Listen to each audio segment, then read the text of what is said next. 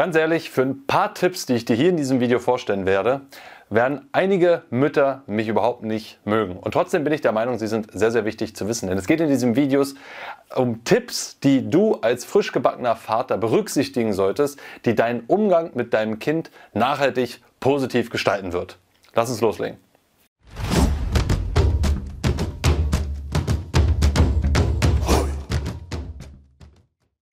Jo Freunde, was geht ab? Martin am Start. Wenn du in der westlichen Welt groß geworden bist, hast du das große Glück, dass du relativ viel Zeit mit deinen Kindern haben kannst. In meiner Meinung nach ist das ein riesen Luxus im Vergleich zu vielen deutlich ärmeren Ländern dieser Welt, wo es normal ist, dass der Mann losgeht und die meiste Zeit des Tages irgendwie damit zu tun hat, Geld zu verdienen. Aber aus großer Kraft, aus großem Luxus folgt natürlich auch große Verantwortung. Und so ist es kein Wunder, dass viele Männer auch überfordert sind in ihrer Rolle als Vater, weil zum Beispiel sie keine Vorbilder hatten, sie nicht wissen, was auf sie zukommt oder weil sie einfach nicht wissen, wie sie mit einem Kind umgehen sollten. Und genau dafür ist dieses Video hier da. Ich möchte dir ein paar Tipps an die Hand geben, die dafür sorgen, dass es nicht nur dir leichter fällt, mit deinem Kind umzugehen, sondern dass es im gesamten Familienkonstrukt zu mehr Harmonie kommt und dass das maximal Beste auch für dein Kind dabei rauskommt. Dabei ist dieses Video ein Folgevideo von einem anderen, was ich vor einiger Zeit gemacht habe. Da ging es nämlich um das Thema, sie ist schwanger, das solltest du unbedingt tun. Mach unbedingt das. Da geht es quasi darum, was solltest du machen, wenn du weißt, dass du bald Vater wirst? Wenn dich das interessiert, du vielleicht gerade an dem Punkt bist, schau gerne mal hier oben vorbei.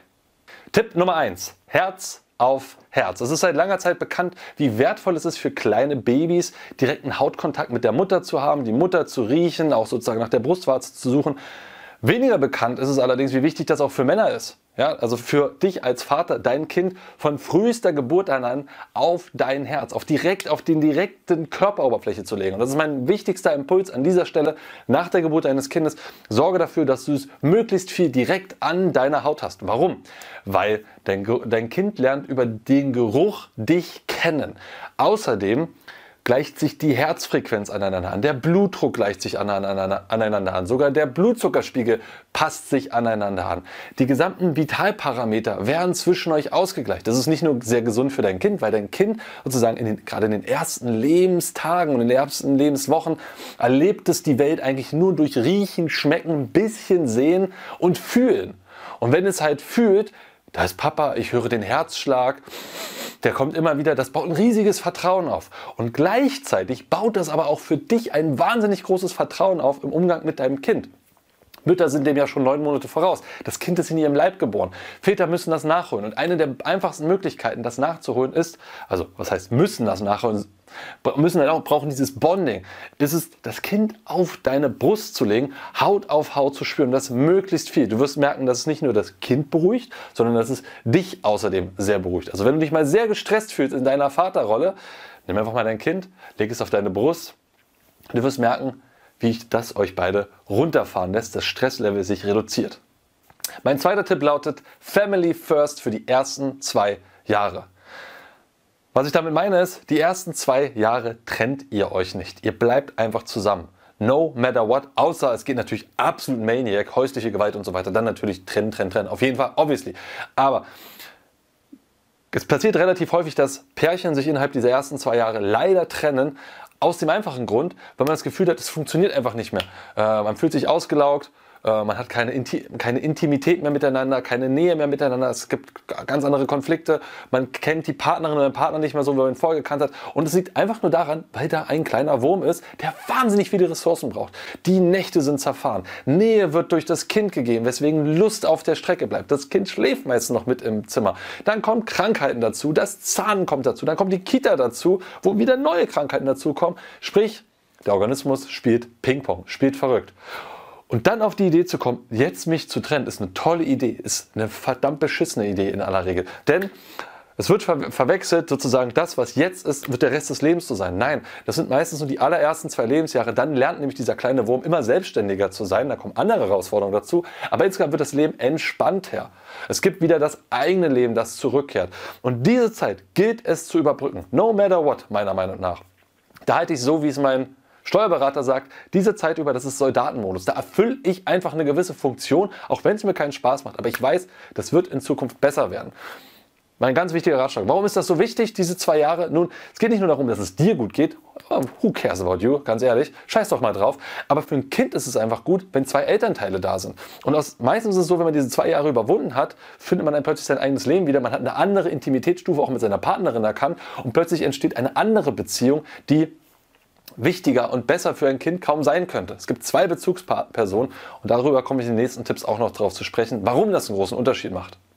Tipp Nummer drei: Zeit mit dem Kind. Es gibt eine traurige und zugleich auch sehr einleuchtende Statistik, die besagt, bis zum 12. Lebensjahr des Kindes hast du 75 Prozent der gemeinsamen Zeit verbracht. Im Durchschnitt zumindest. Das heißt, die restlichen Lebenszeit, die letzten 25 Prozent der Zeit zwischen dir und deinem Kind verteilen sich auf den Rest des Lebens. Das ist krass. Und in den meisten Köpfen der Männer da draußen ist das gar nicht drin. Denn sie sagen sich, äh, ich mache das dann später. Ähm, ja, mal Urlaub machen, mit denen vielleicht gemeinsam Fahrradfahren lernen und solche Dinge. Ja, nee, ach, das mache ich alles später. Ich habe ich hab doch jetzt die Arbeit zu tun. Ich habe doch jetzt diese wichtigen Projekte. Ich muss jetzt dem Sport nachgehen. Ich muss jetzt das, das, das machen. Wichtig, natürlich eigene Ziele im Leben haben, ist wichtig, ohne Frage. Doch unterschätze nicht den Faktor Zeit und gemeinsame Zeit mit deinem Kind. Weil da läuft eine gewisse Eieruhr einfach ab. Und je älter dein Kind wird, desto uninteressanter wirst du. Desto interessanter wird die Peer Group, das heißt die Freunde, desto interessanter werden irgendwann Jungs bzw. Mädchen und dann bumsen sie eh raus und dann machen sie ihr eigenes Leben. Und dann kommst du erst wieder ins Spiel so wirklich zurück, wenn deine Kinder Kinder haben und wenn ihr hoffentlich noch relativ dicht beieinander wohnt. Deswegen priorisiere dein Leben. Beachte einfach diese nahe Zeit mit deinem Kind, wo dein Kind wirklich mit dir zusammen spielen will ist jetzt da. In den ersten zwölf Lebensjahren habt ihr ganz viel davon. Und danach tröpfelt das immer, immer weniger vor sich hin. Deswegen priorisiere dein Leben. Im Übrigen, wenn es darum geht, sein Leben gescheit zu priorisieren, sein, sein Mann sein als eine Mission zu machen, den wirklich wichtigen Zielen im Leben zu folgen, Dafür haben wir einen neuen Live-Workshop. Der findet im Januar statt. Klick mal hier oben drauf, schau dir das an, komm nach Berlin und find eben klarer heraus, was deine Mission als Mann ist. Zum Beispiel die Rolle des Vaterseins und priorisiere sie mehr in dein Leben. Genau darum geht es bei diesem Workshop. Tipp Nummer 4. Raufen und kämpfen mit dem Kind. Und das ist etwas, ja, stereotypisch eher was Männer also Väter mit ihren Kindern machen, speziell mit Söhnen, aber eben auch mit Töchtern. Und das ist auch etwas, wo einige Mütter zumindest den Kopf die Hände über den Kopf zusammenschlagen. Wie kannst du nur? Sei doch nicht so brutal, sei doch nicht so gemein. Das ist doch, das geht doch nicht. Und Kämpfen, Raufen ist so, so, so, so wichtig für die kindliche Entwicklung. Das kann man sich gar nicht vorstellen. Mittlerweile weiß man das und ich kann dich nur dazu ermutigen, Zeit mit deinem Kind zu verbringen und eben auch mit deinem Kind zu raufen und zu kämpfen, wenn es will. Warum ist das so wichtig? Nun, auf der einen Seite, mal aus der Betrachtung des Kindes. Das Kind lernt dadurch erstmal mitzubekommen, körperliche Grenzen. Also was ist meine Grenze von Power? Was ist meine Grenze von Kraft? Was kann ich bewirken da draußen? Einfach ein Feedback-System zu bekommen. Das fängt schon an als kleines Baby, wenn man sozusagen das Kind leicht schüttelt zum Beispiel oder vibriert, dieses auf dem Schoß sitzen und wackeln. Da kriegt das Kind schon einfach ein Feedback vom eigenen Körper, wie der funktioniert. Darüber hinaus geht es aber auch, gerade wenn die Spiele komplexer werden, ne, wenn mehr Power da ist, Köpfchen kann sich gehalten werden, viel mehr Kraft da ist und so, dann, dann kommt ja wirklich eine Sehnsucht nach diesem Kämpfen. Kindergärtner zum Beispiel. Mir ist aufgefallen, dass männliche Kindergärtner, das sind meistens die, die sofort als Kletterbaum missbraucht werden, weil die einfach das steckt halt drin. Männer haben halt einfach mehr Power. Das Kinder zieht das komischerweise irgendwie an. Das gilt natürlich nicht für alle, um Gottes Willen. Ne? Auch Frauen können so spielen. Aber es ist doch etwas, was mir häufig auffällt und was im generell beim Spielen auffällt. Und wenn Kinder größer werden, dann werden diese Spiele wilder. Das, ja, es werden dann gejagte Spiele, Stecken, Verstecken und Jagen. Aber es werden auch wirklich Wrestling-Spiele miteinander. Und neben dem, was ist meine eigene Körpergrenze, meine eigene Körperwahrnehmung, wird außerdem geschult, was darf ich, was darf ich nicht? Es werden Regeln gegeben. Ja? Ein Finger im Auge geht nicht, tut total weh. Ja, äh, Tritt zwischen die Beine geht nicht, tut total weh. Dagegen andere Sachen sind wiederum voll okay. Das, dieses Feedback-System auch mitzubekommen, was ist fair und was ist nicht fair, extrem wichtig. Das heißt, es gibt Regeln und diese Regeln führst du als Vater zum Beispiel ein oder der, der halt in diesen roughen Kampfspiel mit am Start ist. Das heißt, entsteht eine, eine gewisse physische Flexibilität zu spüren, wen habe ich da gerade vor mir. Außerdem Frust und Durchhaltevermögen wird trainiert. Ja, der Vater ist nun mal, oder du bist in aller Regel stärker als dein Kind. Ja, und dein Kind checkt das natürlich irgendwo, aber indem du sozusagen deine Kraft auch ein Stückchen anpasst, sorgst du dafür, dass dein Kind, selbst wenn es so, oh, ich habe eigentlich gar keine Chance, aber ah, ich habe doch ein bisschen Chance. Also sozusagen dranbleiben, durchbeißen, weiter dabei bleiben. Wichtige Fähigkeiten fürs weitere Leben. Und das ist sozusagen das nur, was es jetzt beim Spielen mit dir erfährt. Aber da passiert noch viel, viel mehr. Denn beim Spielen mit dir kriegt es eine Sensibilität, was Spielen überhaupt mit anderen bedeutet, auch mit anderen Kindern bedeutet. Ja? Wenn du Kinder beobachtest, wie sie in eine Spielinteraktion eintreten, dann Kinder, die sozusagen selbstbewusst sind, schauen sich das an und tauchen dann irgendwann in das Spiel mit hinein. Sie gucken erstmal, was sind die Regeln und fangen dann in den Regeln mitzuspielen. Das lernen sie aus kämpferischen Spielen, zum Beispiel mit dem Vater. Ja, solche Sensibilität dafür aufzubauen. Es bedeutet auch mitzubekommen, okay, was sind Grenzen? Wann kann ich jemanden verletzen? Wann nicht? Wann ist Spiel? Wann ist nicht Spiel?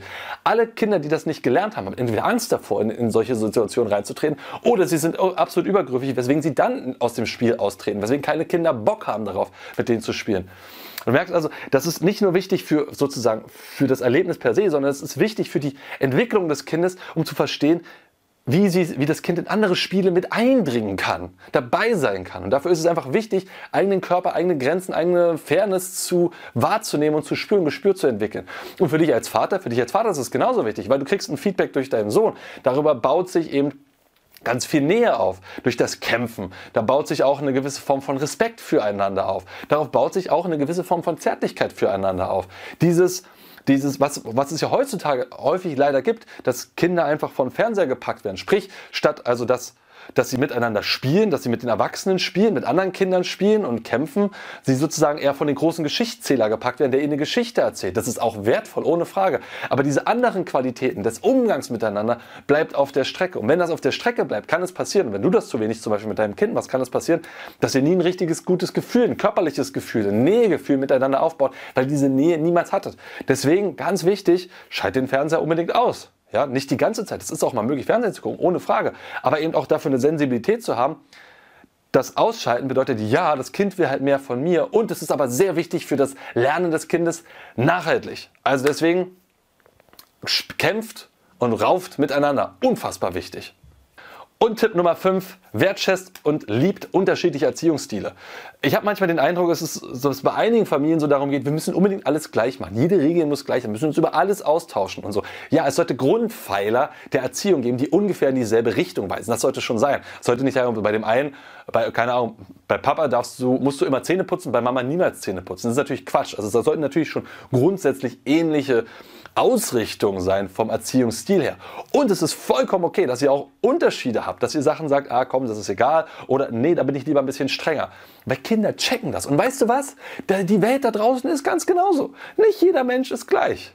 Und es ist wichtig, dass Kinder lernen, eine gewisse soziale Flexibilität in jungen Jahren aufzubauen, mitzubekommen, okay, Mama funktioniert so, Papa funktioniert so. Und das ist dann nochmal so, okay, da bin ich jetzt traurig, da gehe ich jetzt zu der anderen Person hin oder ah, Mama sagt nein, dann gehe ich mal zu Papa und probiere es dort mal. In meiner Augen ist das wichtig für soziale Flexibilität, das zu lernen, dafür da zu sein. Und da ist es auch in Ordnung, dass es eine Unterschiedlichkeit gibt. Also versucht nicht auf Krampf Gleichheit hervorzusuchen, sondern traut auch ein Stück weit einfach mehr eurer Intuition, damit das Kind die Möglichkeit bekommt, euch auszuprobieren, euch auch irgendwo auszuloten, um sozusagen eine gewisse soziale Flexibilität aufzubauen. Das sind meine fünf Tipps, von denen ich meine, dass sie sehr, sehr wichtig sind für dich als Vater Umgang mit deinem Kind. Schreib gerne unten in die Kommentare, wenn du weitere Regeln hast, die du als sehr, sehr wichtig erachtest. Komm zur Mission Mannsein Workshop und wir sehen uns im nächsten Video. Ciao, Mann! Das war die Tonspur eines unserer YouTube-Videos, von denen dich hunderte weitere auf unserem YouTube-Kanal Männlichkeit stärken erwarten. In all den Videos geht es um mehr Zufriedenheit und Erfüllung in den Bereichen Mannsein, Flirten und Sexualität. Wenn du konkret mehr über das Thema Männlichkeit lernen möchtest, trage dich bei unserem kostenfreien siebentägigen E-Mail-Training die sieben Regeln für mehr Männlichkeit ein. Darin tauchen wir noch viel tiefer in die Inhalte aus dem Podcast ein und verknüpfen das Wissen mit praktisch umsetzbaren Techniken sowie spektakulären Erkenntnissen. Unter folgender Adresse kannst du dem kostenlosen Training beitreten www.männlichkeit-stärken.de slash Männlichkeit-Training. Das war's, lass es dir gut gehen und bis zur nächsten Folge.